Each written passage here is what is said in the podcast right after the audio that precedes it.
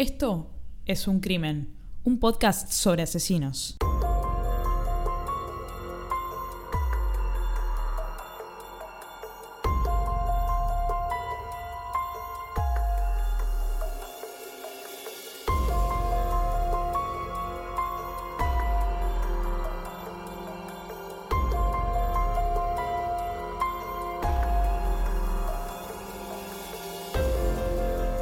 Todos, ¿cómo están? Mi nombre es Anabela.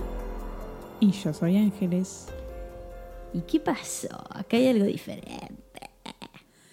¿Quién arrancó el episodio? What's happening? ¿Cómo estás? Bien, ¿cómo estás vos? Yo estoy bien. Este es el primer episodio, creo que en, en toda la historia de este podcast, en el que grabamos tan tarde. Tan tarde, ¿no? Es muy tarde en la noche. Pero me gusta. Es como, ¿sabes qué me transmite? A esos programas de radio eh, que graban de noche, que tiene como ese no sé qué. Sí, ahora nos va a llamar alguien y vamos a contar historias pornográficas. ¿Quién está del otro lado? Hola. Hola, soy Martín. Hola Martín, ¿cómo estás? Bien, eh, yo soy Martín y me gusta una mujer. Ya arranca tu burdo, arranca como el orto, arranca mal. Bueno, Bueno, eh, estoy muy contenta de estar acá porque hoy te voy a contar el- un caso con mis propias palabras. Este es el segundo caso en la historia del podcast relatado por Anabela y bueno, eh, ¿por qué hablo de mí en tercera persona? No lo sé. Maradona. Lo que sé es que fue muy exitoso el primer episodio que yo relaté. Que fue en la temporada anterior y si querés invitar a los oyentes a que lo vayan a escuchar, Por sobre favor. quién hablaste. Por favor, vayan a escucharlo. Hablé de un asesino muy conocido, muy controversial, llamado Joran eh, van der Sloot.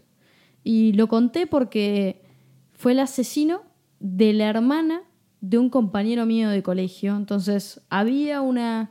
había algo cercano, Una conexión. una conexión, un grado de separación con este asesino. Entonces, para mí fue interesante contarlo y, y fue, no sé si emotivo, pero me tenía una carga emocional importante.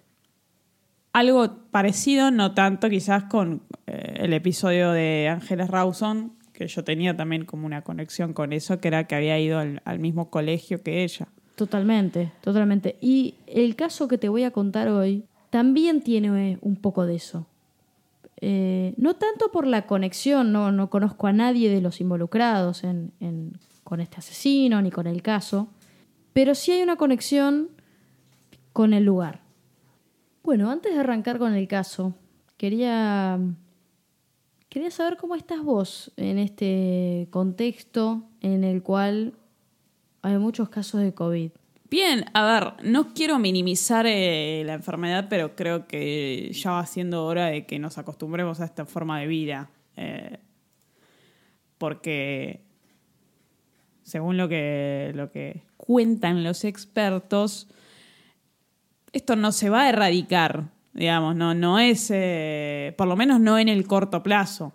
Así que acá en Argentina, en este momento, siendo el 9 de enero de 2022, cabe destacar que este es el primer episodio del año 2022, está habiendo picos de casos como nunca antes, 100.000 contagios por día, siendo que Argentina tiene una población aproximada de 50 millones de personas, es bastante, pero si bien la cantidad de contagios es sideral, la cantidad de muertes es ínfima en comparación. Creo que eso demuestra por ahí un poco la labor de las vacunas.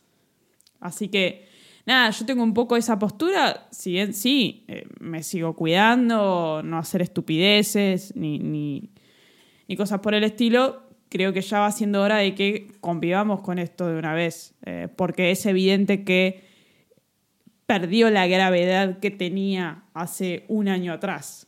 O la está perdiendo, o no, quizás me equivoco, no sé. Da la sensación de que ya empieza a dejar de ser pandemia, ¿no? Solamente falta que lo digan, pero nos estamos acercando. Hay mucha gente vacunada, ya los efectos no son tan graves, aumentó mucho el contagio, pero bajó la mortalidad. Nada, me, me- me hace, me doy cuenta de cuántos episodios también grabamos en pandemia. Sí, si vas a escuchar el primer episodio que, que grabamos en esta circunstancia, realmente ahora no recuerdo cuál fue. lo veíamos todo como que iba a terminar eventualmente y, nada, no, se va a terminar. A ver, como nos caracteriza en este podcast, ¿no? Hablando sin saber una verga. Digamos, todas las enfermedades que, existen en general no se erradican por completo. Hay un momento en el que tienen un pico infernal, después va bajando y, hay casos eh, aislados, eh, pero no se erra- erradican. Hay algunas que sí, pero por ejemplo, Anabela hace tres años tuvo varicela, que en, el momento de la aparición de la varicela seguramente haya sido algo así alarmante como esto, pero existe una vacuna, la gente ya no se contagia como antes la varicela, siendo altamente contagiosa. Y nada, Anabela se contagió de varicela y la pasó muy, muy, muy mal. Y la varicela en adultos es bastante grave y puede ser peor. Entonces quiero decir, vamos a tener que convivir con esto eh, de la mejor manera posible porque es algo que vino para quedarse. A, a ver, el que está pensando que esto va a desaparecer el lunes a la mañana, no. No, es, no funciona así, no lo digo yo, lo dicen los expertos, repito. Gracias por tu mensaje de servicio a la comunidad. Este ha sido un mensaje de la Defensoría de la Garlopa. Bueno, Garlopa, eh, ¿estás lista para que te cuente sobre este asesino? Sí, dale, nací lista, dale. Mira, hoy vamos a hablar de un asesino que se llama Fructuoso Álvarez González. Fructuoso. Tiene mucha, mucho azúcar. eh. A mí el nombre me mata, me resulta muy, muy gracioso. Lo que no es gracioso es lo que hizo. Pero te, te cuento más. Nació en 1960 en Asturias. O sea, a ver, nació en 1960 en otro país, no nació en Argentina, en España. Nació en Asturias, en España. Pensé que por el nombre que tenía iba a ser más viejo. Por algún motivo de mi prejuicio. No, no, 1960. Un año después, su familia y él, por supuesto, porque era un bebé, se mudaron a la Argentina. Poco se sabe de la infancia de Fructuoso Álvarez González. Muy poco se sabe. Eh, ¿A qué zona de Argentina se mudaron? Se mudaron a la capital federal, pero como te digo, no se sabe mucho de la infancia, no, no se sabe qué hizo en el colegio, no, no sabemos mucho. Lo que sabemos es lo que hizo de adulto, de grande.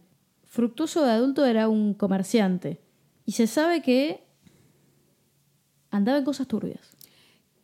¿Qué comerciaba? ¿Puedo preguntar? Ahí está. Andaba en cosas turbias, raras. ¿Qué comerciaba? Se decía también que regenteaba un prostíbulo. Ok, era un pimp, Tenía un prostíbulo. un proxeneta. y varias concesionarias. Compra y venta de autos. Así que comerciante del sexo y de los autos. Bueno, Ese es el background. vendía autos usados, compraba y vendía autos usados. Me imagino que sí, me imagino que sí, concesionarias. No, no estamos hablando de ninguna marca en particular. Lo que sabemos es que andaba igual en cosas raras. Era un comerciante polémico. El comercio de autos usados se presta mucho a la delincuencia y a la estafa. Pueden darse varias situaciones, que alguien eh, necesite deshacerse de un auto que fue parte de un crimen o de un robo, de algo, y bueno, eh, hay concesionarias no muy legales que se ocupan de venderle ese auto a una persona que desconoce completamente cuál fue el pasado de ese auto. Por eso cuando en Argentina vendemos un auto, además de todos los trámites inútiles que hay que hacer para pagar impuestos y después se roben el dinero, eh, hay que hacer lo que se llama verificación policial y eh, ahora otro trámite que no me acuerdo el nombre, pero son trámites exclusivamente para ver cuál fue el, el pasado de ese auto. Claro, como... Verificación policial. Sí, pero hay otro. El informe de dominio, por ejemplo, eh, son cosas que... La verificación policial es, viene un policía y se fija que el motor eh, tenga el número de serie grabado. Eso en autos que han participado de algún delito, los delincuentes en general lo liman. Claro. Y ese auto no puede ser... eh, no, no se puede saber qué fue el pasado de ese auto. No, no, no figura, no sabes qué número tiene. Pero después sí se sabe si ese auto eh, tiene pedido de captura o, o algo por el estilo. Y hay gente que compra autos de- que pasaron por esa suerte sin saberlo. Claro. Eh, y bueno, esas concesionarias medio turbias, como la que seguramente tenía Fructuoso, se encargaba de eso. Claro. Y además también está el tema de la plata, ¿no? Que se presta mucho al eh, te vendo un auto sobre un monto que no termina siendo el eh, monto que uno declara, ¿no? También. Sí, de todas formas, eso. Eso, vaya y pase, ¿no? En Argentina esa práctica se da con todo, porque la gente intenta pagar la menor cantidad de impuestos posible. Entonces, si vos declarás el precio real de todo lo, lo que comprás, digamos, eh, lo hablo en forma generalizada, ¿no? Eh, eh, hay que pagar un montón de impuestos. Eso, eso se hace en todo, en la compra de un inmueble, de un, de un auto, de cosas más chicas incluso. Sí, claro. Te comenté, Fructuoso era un comerciante y uno de los... y siempre estaba a la- pesca de algún negocio. Bien. Él se mete en un momento y pone plata en una fábrica de zapatillas. O sea, hace una inversión. Sí, estaba el, el prestamista en ese momento, ¿no? Entonces él decide asociarse en una fábrica de zapatillas, poner plata, y se asocia con José Bañato, Ok, José Bañato, que era dueño de la fábrica o... o- otro socio. Otro socio, ok. Otro socio. ¿Sí? La relación con José Bañato es, es muy buena. De hecho, él se casa con una prima de la esposa de José Bañato. ¿Sí? O sea, más que socios terminan siendo familia. Lo que sucede un día es que Fructuoso le reclama una deuda a Bañato. Porque a la fábrica le empieza a ir mal. Entra en crisis. Entonces, Fructuoso había puesto plata y la quiso recuperar.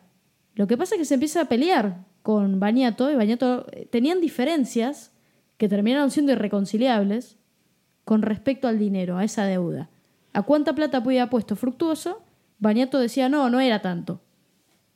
Y Fructuoso se calentó. Le fue mal. A la fábrica le fue mal y Bañato y Fructuoso no se pudieron poner de acuerdo. Sí, es, es algo común. eh, Es algo muy eh, común, es algo muy común y altamente peligroso, ¿no? Uno tiene que saber muy bien con quién se asocia, pero problemas por plata hubieron siempre. Sí, eh, eh, siempre se dice, ¿no? Que en, en el mundo criminal el, el sexo, la venganza y el dinero, ese tipo de cosas son Móviles. en general, sí. Cuando no se trata de un psicópata que es un que es una persona que mata o hace daño por hacerlo, Sí. son los móviles más frecuentes. Hay muchas formas de resolver inconvenientes como estos. Tenés la vía judicial y la vía no judicial. Claro, pero me imagino que ir por la vía eh, judicial o legal te Toma expone tiempo. y te expone a contar cosas que quizás no querés contar. Por supuesto, yo lo que te había contado es que Fructuoso era un tipo turbio, Rancio. raro. Pero bueno, tenía una muy buena relación con la familia Bañatos, iban de vacaciones juntos, se había casado con la prima de la esposa de José Bañato. Pero bueno, esta diferencia irreconciliable con respecto a la deuda avanzó y se convirtió en amenazas. Fructuoso empezó a amenazar a Bañato, especialmente de madrugada. Lo llamaba, se acercaba a la casa, lo empezó a amenazar. Se enojó. Un Bien. día, el 17 de febrero de 1994, en el barrio de Flores, y esta es mi conexión con el caso, porque yo nací en Flores. Este es uno de los barrios porteños de la ciudad de Buenos Aires. O sea, para mí es todo, porque yo nací ahí. ¿no? Para cualquiera es, digo, es otro barrio más. Cuando decís nací ahí, te referís a que el hospital en el que naciste estaba en Flores. No, me refiero a que mi familia estaba en Flores. Ah, ok. Me- refiero a mi familia, mis, mis, Tus raíces. mis raíces. Yo me siento muy identificada. De hecho, mis abuelos todavía viven en Flores. Y ahora estamos muy cerca de ese barrio también. ¿Qué personalidad destacada mundialmente es de Flores? El Papa Francisco. Saludos, Jorge. No te saludo tanto porque últimamente andas diciendo pelotudeces, pero bueno, saludos. Eh, Era un barrio muy lindo. Eh, yo te hablé del 17 de febrero de 1994. Y en el 94 Flores era un barrio increíble. Un barrio muy lindo, unas casas muy hermosas, con muchos parques. Sí, hoy quizás, ¿no? Yo, la verdad, para serte sincera, no es un barrio que se frecuentaba mucho en mi familia, ¿no? no Empecé a ir de grande a Flores y sé que en el último tiempo floreció la delincuencia en el barrio de Flores. No, no es un barrio tan seguro, quizás. Yo te conté del 17 de febrero. Sí. Yo nací en marzo del 93. ¿Sí? Esto sucede en el 94, pero en ese momento y, y años atrás también, era un barrio de clase media y era muy lindo. Como caballito. Como No. caballito. Lo que sucedió años después es que barrio, eh, el barrio se llenó de, de delincuentes y se empezó a poner cada vez más peligroso. Se empezó a decir que era uno de los barrios más afectados por la inseguridad. Creció mucho el delito. Para poner por ahí un poco en contexto a los oyentes que no son de Argentina o, de Capital Federal, porque nosotros los porteños creemos que todo el mundo conoce el barrio de Flores. Barrio de Flores, ubicado en la capital federal dentro de la provincia de Buenos Aires. La capital federal funciona como una provincia eh, autónoma a veces y está dividida en eh, barrios, ¿no? No sé si se acuerdan, temporadas atrás tuvimos un caso, las hermanas satánicas de Saavedra. Bueno, Saavedra es otro de los barrios de la capital federal, en la zona norte. Flores está más ubicado en el centro, ¿no? Centro, sur, por ahí.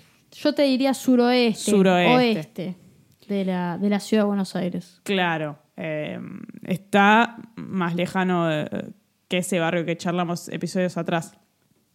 Bueno, te conté que Fructuoso tenía este conflicto con Bañato, le, lo amenazaba, y no se sabe mucho más de por qué Bañato no podía reconciliarse con Fructuoso sobre la deuda, pero la realidad es que lo seguía amenazando. Y un día, el 17 de febrero de 1994, Fructuoso se acerca a la casa de, la familia Bañato, ubicada en el barrio de Flores, precisamente en la calle Baldomero Fernández Moreno, y se lo ve con un bidón.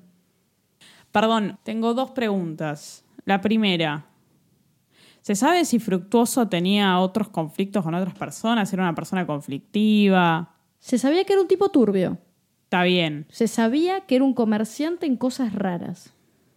Bien, y la otra pregunta es, eh, este señor José Bañato, me imagino que Hombre de vivía, familia. sí, con su familia, sabemos cómo estaba compuesta su familia.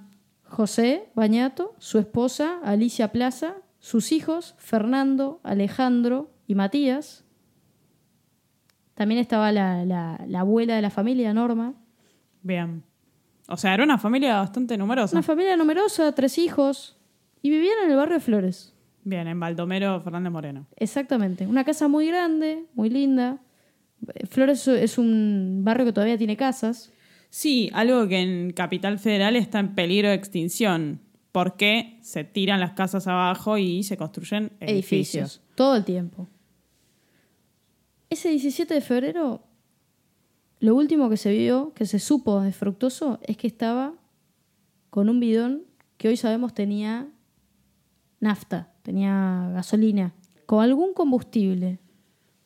Roció toda la casa, inclusive la vereda. Esto fue a las tres y media de la mañana, tres de la mañana. O sea, aprovechó que la familia estaba seguramente durmiendo. Aprovechó que estaban todos durmiendo y la prendió fuego. Cuando vos decís roció toda la casa, quizás es roció los alrededores, ¿no? Roció los alrededores. Lo que pudo. Y entiendo, tiró hacia la casa. Mucho, Claro. mucha eh, gasolina. Mucho combustible. La roció toda, inclusive hasta la vereda. Y la prendió fuego. Lo que sabemos del caso, lo sabemos por Matías Bañato, uno de los hijos de José Bañato. El incendio fue brutal. Fue una masacre. Toda la casa se prendió fuego. Se murió José Bañato, su esposa, Alicia Plaza, sus hijos Fernando y Alejandro, y se murió Nicolás Borda. Nicolás Borda era un chico, amigo del menor de, los de- del menor de los del menor de los chicos, que se había quedado esa noche a dormir. Que, si bien todos, sin comerla ni beberla, como se dice habitualmente, él no tenía todavía menos que ver con, con todo. Fructuoso tenía diferencias con José Bañato. La familia no tenía nada que ver. Cinco, Cinco personas murieron. cinco personas murieron y la casa quedó destrozada. Bien. Fue un incendio brutal y sabemos que lo ocasionó Fructuoso Álvarez González. Esa noche, tres y media de la mañana, sabemos que Matías Bañato, el único sobreviviente del incendio, se despierta con muchísimo calor, no puede respirar y escucha gritos, gritos, gritos, gritos, pero le cuesta despertarse, le cuesta levantarse del, sueño que tenía le cuesta entrar en la realidad hasta que se empieza a dar cuenta de que alguien lo está llamando, que es un vecino, y le dice, saltá, saltá, saltá, porque se le estaba prendiendo fuego a la casa. Logra saltar y, y se escapa de la casa. Es el único que logra sobrevivir saltando de la ventana. Qué desesperación. Una desesperación absoluta. La, la desesperación, además de, de Matías Bañato, es la de buscar a, a su familia, Claro. a, a sus hermanos, a su mamá, a su papá. Pero no, no, no logra, eh, no logra hacer nada. Era, era tal el incendio, ya era demasiado tarde. Claro, además el hecho de, de, mm, de esperar a ese horario en el que sí, la gente está en general profundamente dormida y no es una, no es una estupidez. Porque es verdad, estás profundamente dormido, tardas en reaccionar. Matías Bañato tenía entre 15 y 17 años. Era un adolescente.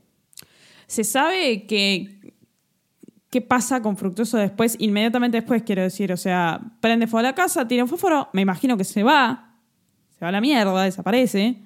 ¿Se sabe a dónde va y qué hace?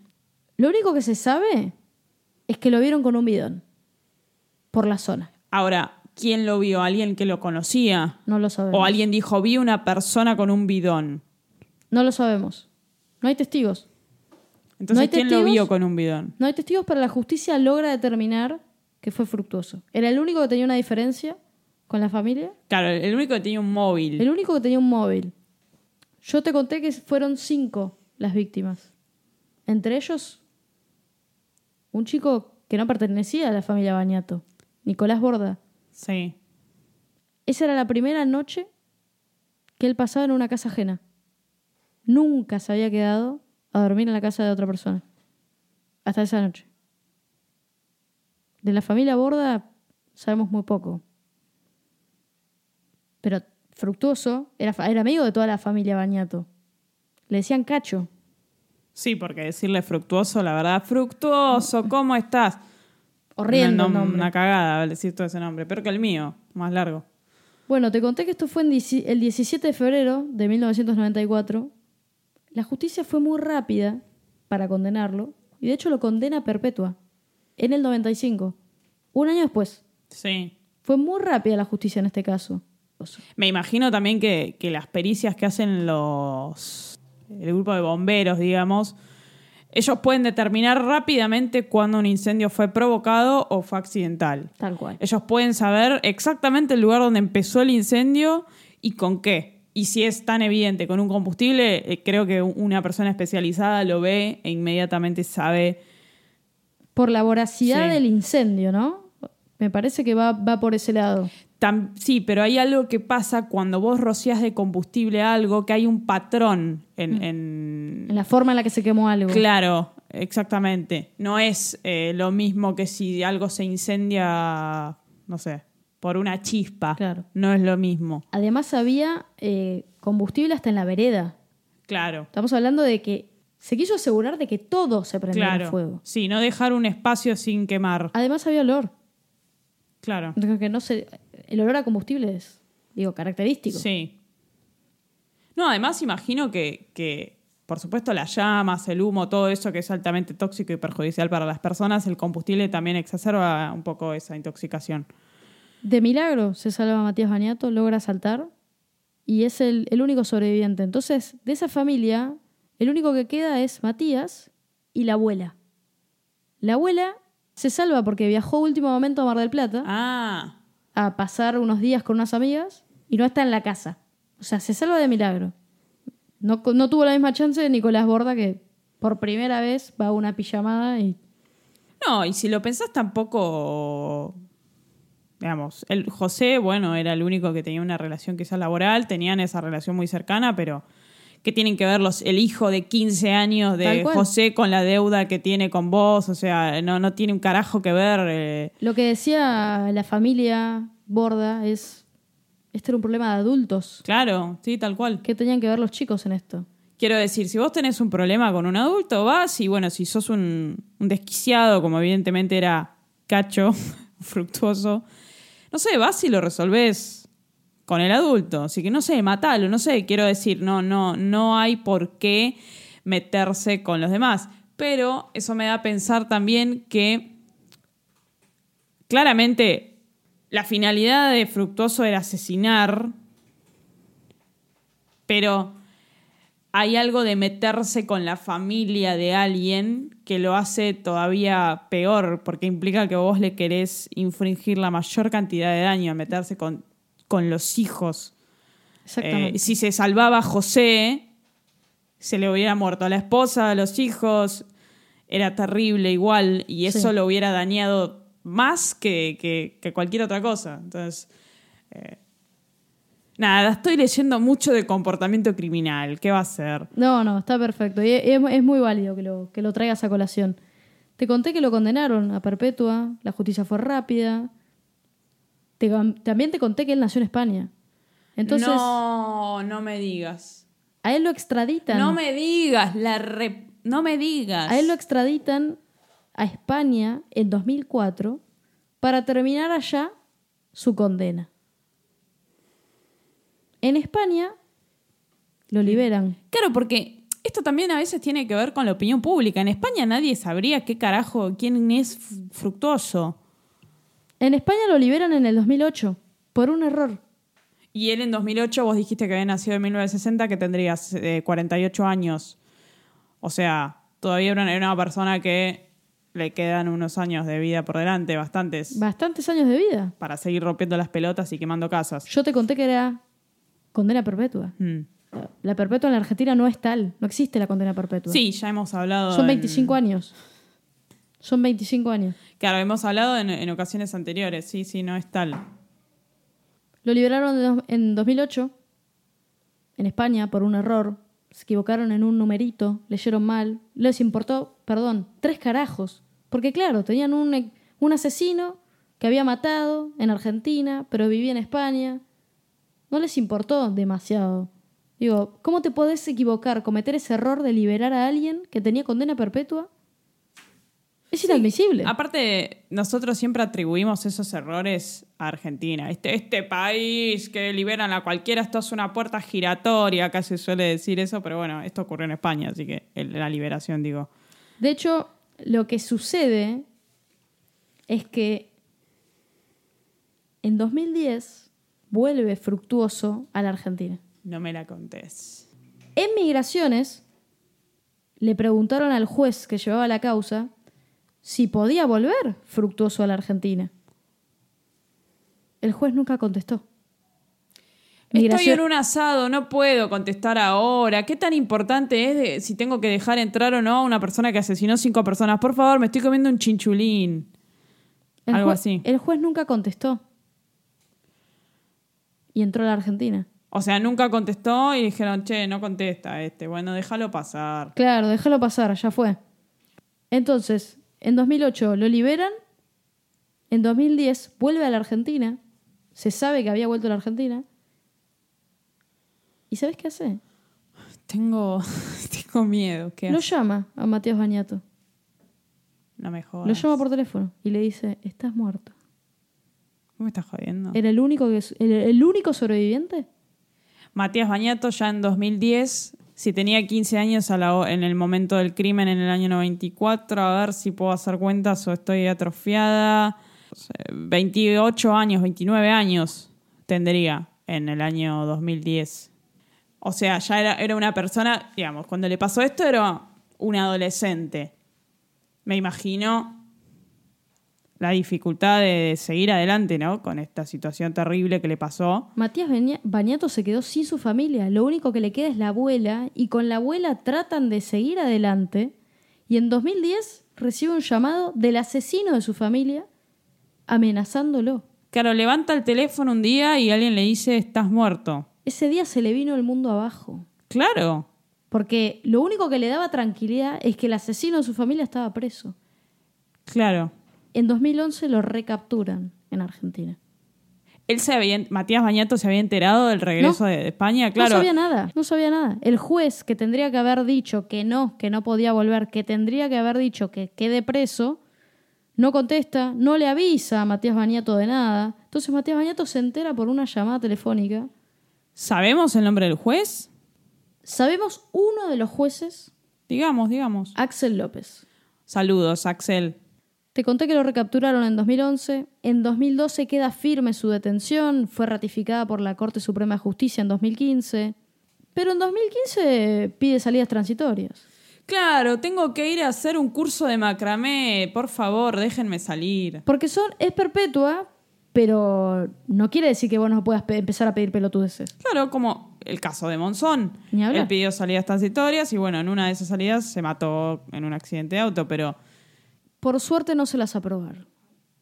En 2016, yo no sé si sabías, pero existe en la Argentina una ley que se llama la ley de extrañamiento. ¿Y qué indica esta ley? Que a mitad de la condena, si vos sos extranjero, preso en la Argentina, a mitad de la condena podés pedir volver a tu país. porque extraño comer jamón serrano. No sé si la ley de extrañamiento viene por extrañar a la familia. Bueno, entonces Fructuoso pide volver a España. Por suerte es denegada. Menos mal, claro. Fructuoso ex- extrañaba el jamón serrano, extrañaba unas, tapa- unas tapas ahí de España, pero bueno, por suerte no pudo ser. Además, eh, Matías Bañato dijo, ¿para qué quiere volver a España? ¿Para que lo vuelvan a liberar? ¿Para que vuelva a la Argentina y me vuelva a amenazar? Matías Bañato vuelve... Acordate que lo despertó a las 3 de la mañana Sí, el incendio de Fructuoso. Su vida después fue un calvario. sí, sí. Eh, Dormir para Matías Bañato me imagino que era todos los días recordar lo que le pasó. Yo eh, no conocía realmente muy en detalle toda esta situación. Sí recuerdo haberlo visto Matías Bañato en, en algunos programas de televisión exponiendo toda esta situación eh, en, eh, con ánimos de que esto, esto no, no quede opacado por otras noticias y ese tipo de cosas. Matías Bañato hizo todo lo que pudo por visibilizar el caso. Sí. Hizo todo lo que pudo por mantener la memoria de su familia en los medios también, ¿sí? Entonces visibilizó mucho el caso, fue, se sentó en la mesa de Mirta Legrand muchas veces, Sí, lo tengo. fue a varios noticieros y para mí esto es clave, porque gracias a eso, a- al ojo de la opinión pública, a Fructuoso se lo pudo mantener encerrado, preso. Yo creo que sin Matías Bañato tan, con tanta visibilidad, yo creo que a Fructuoso lo hubiesen liberado. Pero no te conté todo. Recordemos que él está preso desde el 95. Obviamente tiene esa salida en el medio, que lo liberan en España, vuelve a la Argentina. Sí, hoy Fructuoso, año 2022, tiene 62 años. Pero ya pasaron 20 años, 25 Ah, años de la sí. condena perpetua. Viste que perpetua en la Argentina no es perpetua. Sí. Le podrían decir perpetua, porque no existe esa palabra. Entonces Fructuoso pide ser liberado, porque ya, con- ya cumplió la condena. Entonces, desde el año 2020, que Fructuoso cada seis meses pide ser liberado. Claro, va con, su de- con sus abogados y dice, che, loco, yo ya cumplí estos 25 años. Matías Bañato eh, hace lo que puede por dormir bien, pero cada seis meses sabe que Fructuoso va a pedir salir Sí. y reza para que la justicia le diga que no. ¿Se sabe que- cuando la justicia le dice que no, que, por qué no? La última vez el juez dijo, Fructuoso tiene indicadores compatibles con narcisismo, anestesia afectada, impulsividad y escasa tolerancia a la frustración con nula capacidad empática. Un psicópata, eso so- acabas de describir, eh, si vos googleás o buscas en un libro la definición de psicópata es todo eso que vos acabas de decir. Exactamente, es un psicópata, porque además no se olvidó del único sobreviviente. No, y por ahí, qué sé yo, una persona que, que actuó en otra circunstancia, por ahí, no sé, le pediría disculpas, qué sé yo. Además, Fructuoso jura no haber sido el asesino. ¿Existe la posibilidad de que él haya mandado a otra persona a perpetrar el crimen? O sea, que sea por ahí el, el autor intelectual y no material. No existe. No. De ser así, lo hubiese dicho. Claro, sí. Él dice que no es el asesino. Bueno, hablemos un poco de, del después. Sí. Ya sabemos que Fructuoso sigue vivo, está en la Argentina, está preso, sigue pidiendo cada seis meses salir. Y también te había contado que Matías le quedaba la abuela. Lamentablemente falleció en 2021. Me imagino, sí. Así que a Matías Bañato quedó solo. Pero bueno, también te conté que visibilizó el caso. Y de hecho, cada 17 de febrero lo vas a ver en los noticieros contando. Obviamente es un caso que me, me- me afecta, me parece chocante. Me parece una locura, es un delirio. Este crimen le pusieron la masacre de Flores. Sí, sí, sí, sí. Nada, no sé si algún día Matías Bañato llega a escuchar este podcast, pero bueno, está bueno que podamos usar este ratito para visibilizar esto. A veces gran parte de los, de los casos que tocamos decimos, che, es que esto no se pierda en la nebulosa. Porque bueno, en Argentina pasan otras 200 cosas más y a veces se pisan unas con otras y van quedando atrás y la gente tiene muy mala memoria, etcétera. Pero bueno, estamos aportando un granito de arena para que esto no se olvide y para poder ayudarlo a Mateo Bañato a que pueda dormir un poco mejor. ¿Vos qué crees? Porque yo, yo te, ya te di mi opinión. De que, de que Matías Bañato hizo bien en visibilizar el caso. Pero, ¿vos pensás que es necesario muchas veces para que la justicia haga justicia? Sí, claro, la- la opinión pública es muy importante en las decisiones de, de las autoridades, digamos, de los jueces. A veces eh, ellos saben que si toman una decisión contraria en un caso de mucha opinión pública, donde de lo único que se habla es eso, y toman una decisión no alineada con lo que se cree, por supuesto tiene que ser fundado, no infundado, no porque la gente crea que una persona es un delincuente, lo vamos, vamos a decir que es, hay que probarlo, etcétera. Pero si ellos toman una decisión que, que no tiene nada que ver con la opinión pública y, y poco, poco razonable, se le viene la opinión pública encima a los jueces, digamos, no, no es muy difícil. También existen otras cosas que en Argentina no son muy comunes, yo realmente desconozco el motivo y por qué se hacen y por qué no, por ejemplo los juicios por jurados, ese tipo de cosas donde la decisión eh, queda en el pueblo, digamos, un se, se arma como un jurado de ciudadanos, básicamente, todos esos ciudadanos tienen que haber tenido una conducta intachable, etcétera, y se juntan a discutir eh, y la decisión se toma en el jurado, son representantes de los ciudadanos, digamos. Eh, entonces las probabilidades de que la decisión que tomen sea esté alineada con lo que se habla públicamente a diario es alta. Ha habido casos de juicios por jurados, ahora no recuerdo para, para mencionar un ejemplo, pero es otra forma, digamos. Ha- Hay cosas más públicas que otras. Realmente no recuerdo cuánta visibilidad cobró este caso en ese momento. Lo tengo visto mucho a Matías Bañato en los medios, como dije antes, pero hay cosas que no, digamos, quemó viva a- quemó vivos a cinco personas, digamos, no hay mucho que pensar. Hoy, en este momento, ¿en qué situación está esto? Fructuoso sigue preso, sigue pidiendo ser liberado. Matías Bañato sigue visibilizando el caso. Eso no cambió. Hace por lo menos 10 años que Matías Bañato está todavía en los medios. De hecho, tuvo un programa de radio. Y ahora pertenece al Observatorio de Víctimas, que es un grupo de personas afectadas, son víctimas, y que, por ejemplo, le dan contención a otros familiares de víctimas. Claro, es gente que, que solo entre ellos pueden entender lo que les sucedió. Exactamente. Entonces, por ejemplo, en las últimas marchas que hubieron para reclamarle al gobierno por la inseguridad y en marchas, por ejemplo, pidiendo justicia por, por el accidente de Once, Matías Baniato Accidente de 11, acá en Capital Federal ocurrió un accidente con un tren que al que no le funcionaron sus frenos y nada, chocó contra el final del andén y se generó como un efecto dominó con los demás vagones y un montón de gente quedó aplastada, fue un desastre, eso es el accidente de 11, lo cuento para la gente que no vive acá. Para nosotros es como emblemático, la estación de 11 es una estación de altísima circulación de gente en la capital federal porque conecta con otras otras líneas de trenes. Correcto. Y Matías Bañato se lo sigue viendo en los medios pidiendo justicia. Yo creo que su propósito en la vida es pedir justicia. Sí. Pide justicia por, por él, porque, por el daño moral que tuvo, por, por, porque lo dejaron sin familia, sin nada, sin casa, sin nada. Y después pide justicia por otras víctimas.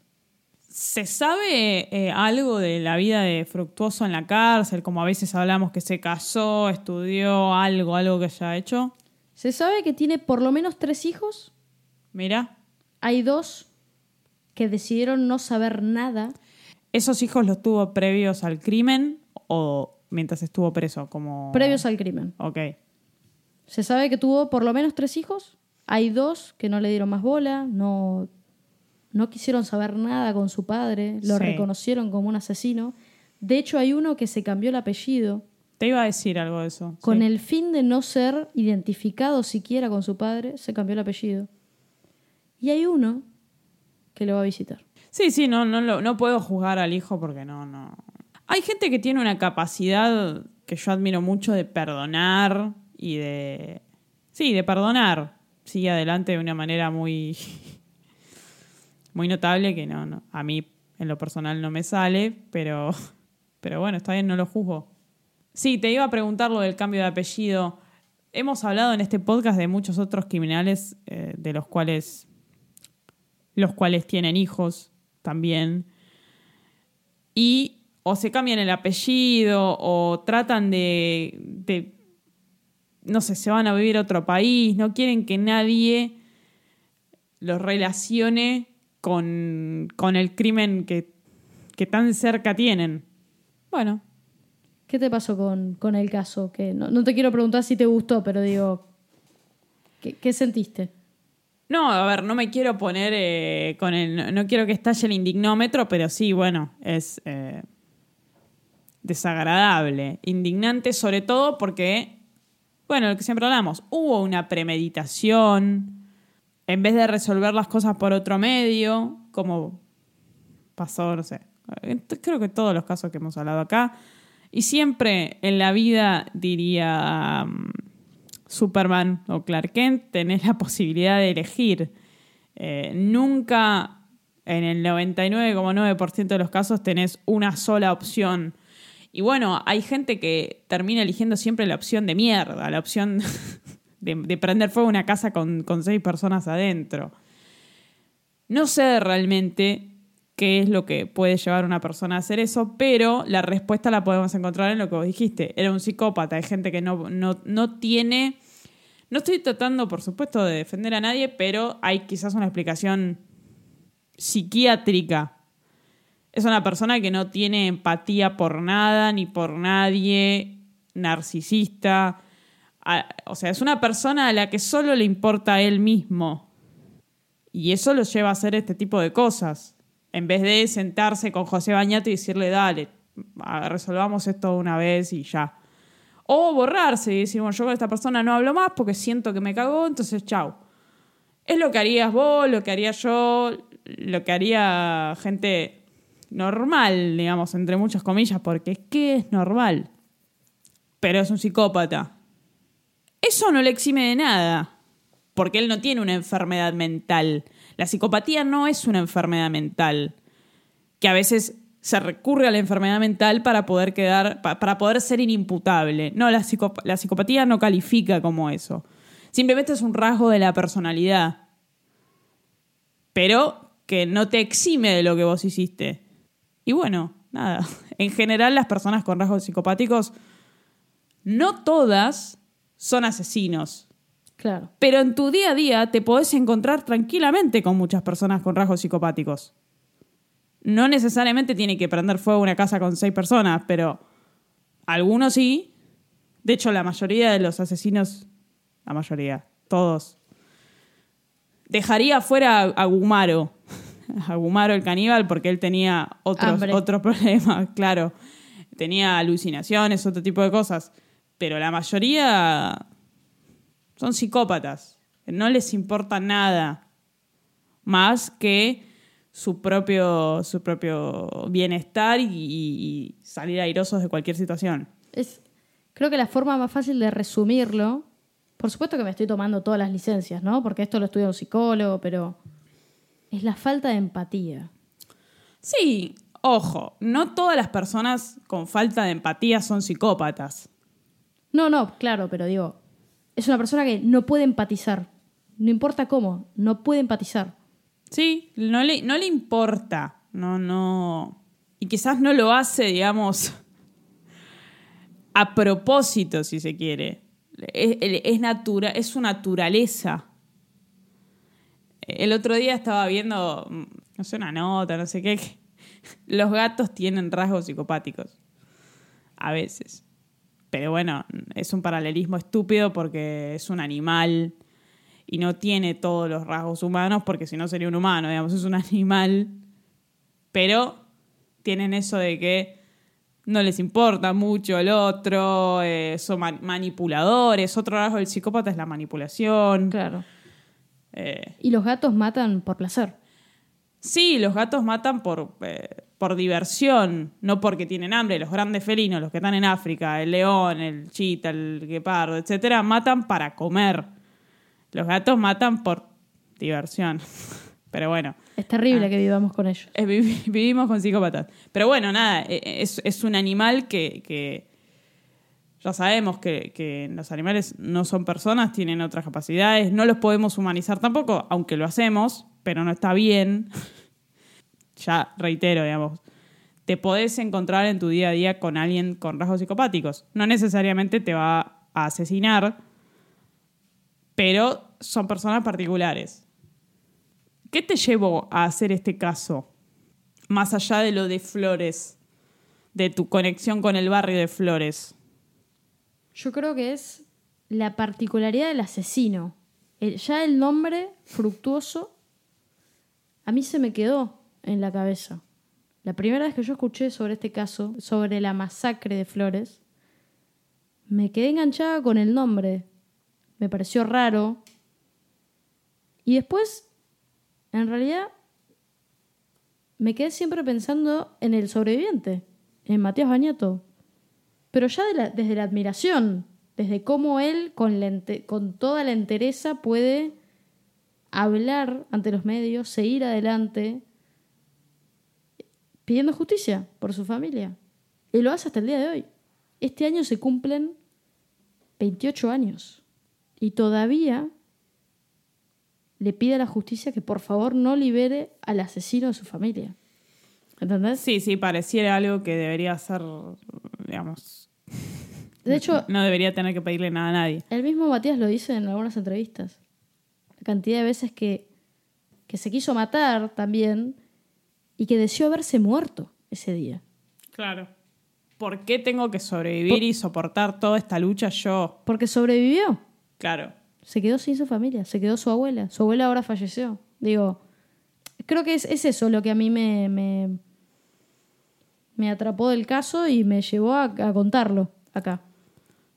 Sí, sobre esto último que comentás, mucha gente en general, vos, yo, eh, a, a veces uno se pregunta en ciertas circunstancias, ¿por qué a mí?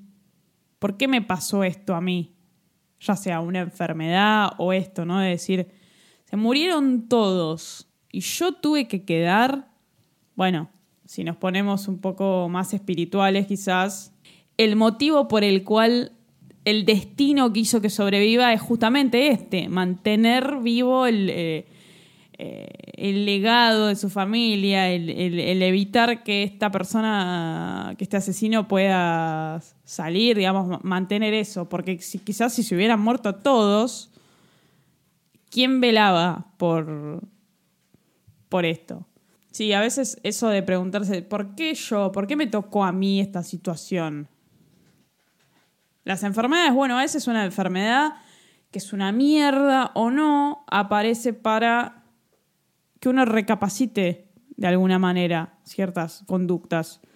No sé, eh, a mí me ha pasado, eh, me pasa algo, eso desencadena otras cosas y digo, la puta madre, esto, ¿por qué mierda me está pasando a mí? Y después me doy cuenta que esa situación mala, ya sea una enfermedad o lo que sea, grave o no tanto, te abre los ojos para un montón de otras cosas.